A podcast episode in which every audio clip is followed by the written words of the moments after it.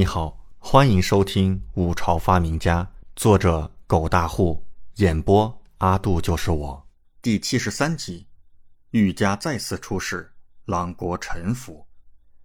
此次狩猎共用六百只鹿，虽然有少数几只没有猎杀，但也是一笔巨大的肉量，只是考验群臣，自然用不完。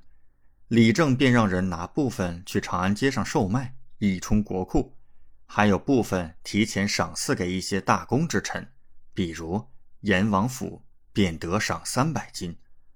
宴靠群臣开始，在京官员不管官位几品、官阶几何，都受到邀请，前来皇家园林内院参加群臣宴。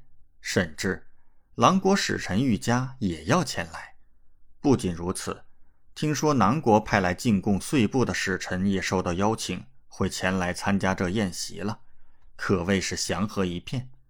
听说各位皇子公主将会在宴会上大展诗词歌赋之才，更是令得文武百官期待无比。夜幕时分，文武百官聚集享宴宫，李准也一早入席，和王嫣然、赵菲儿二女相邻而坐。二女都换上了华丽的服饰，甚至可以说是绝艳靓丽。不过，赵菲儿始终不敢目视李准，一直红着脸，略带羞涩。王嫣然则不同，满脸霞光，不时凑到李准身边说悄悄话，如同是翩翩起舞的蝴蝶，甚是欢快。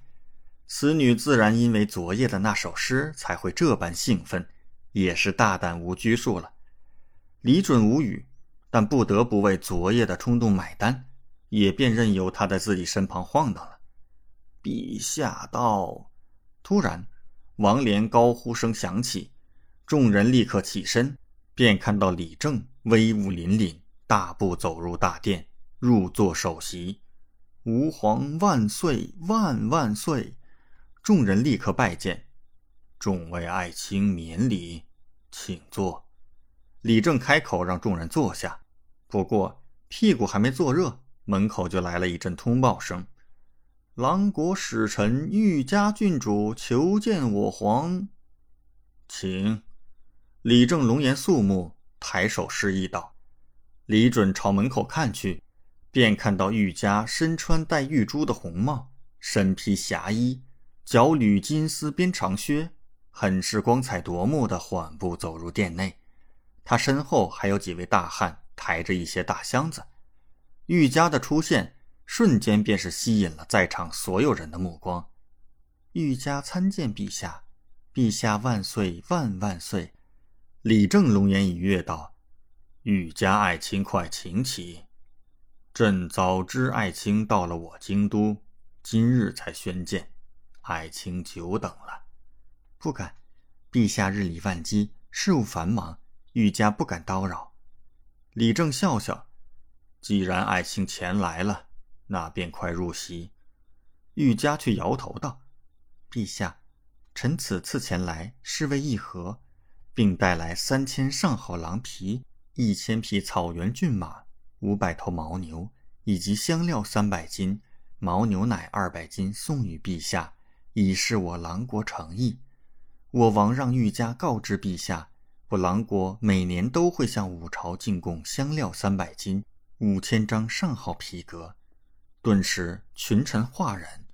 李正神色动容，但不急于开口。玉家咬了咬牙，掏出一封文书，呈上：“我狼国无人可解居士的三个问题，愿退兵樊龙关十里地，从此与五朝结盟为兄弟，永结同好。”此话一出，大殿内议论声不断。王连连忙上前，将玉家手上的文书呈上去。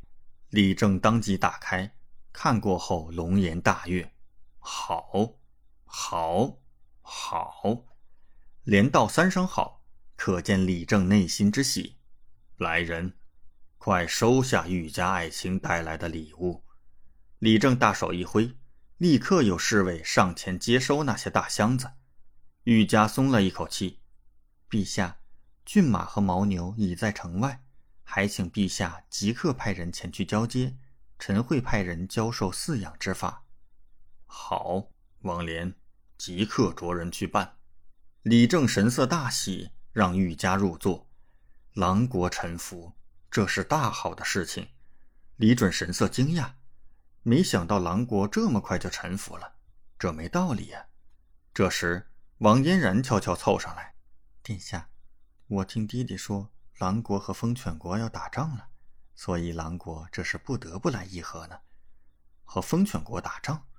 风犬国盘踞北方，与狼国一线之隔，而且民风剽悍，全民将士。”是一个国力丝毫不亚于狼国的国家，怪不得狼国要议和。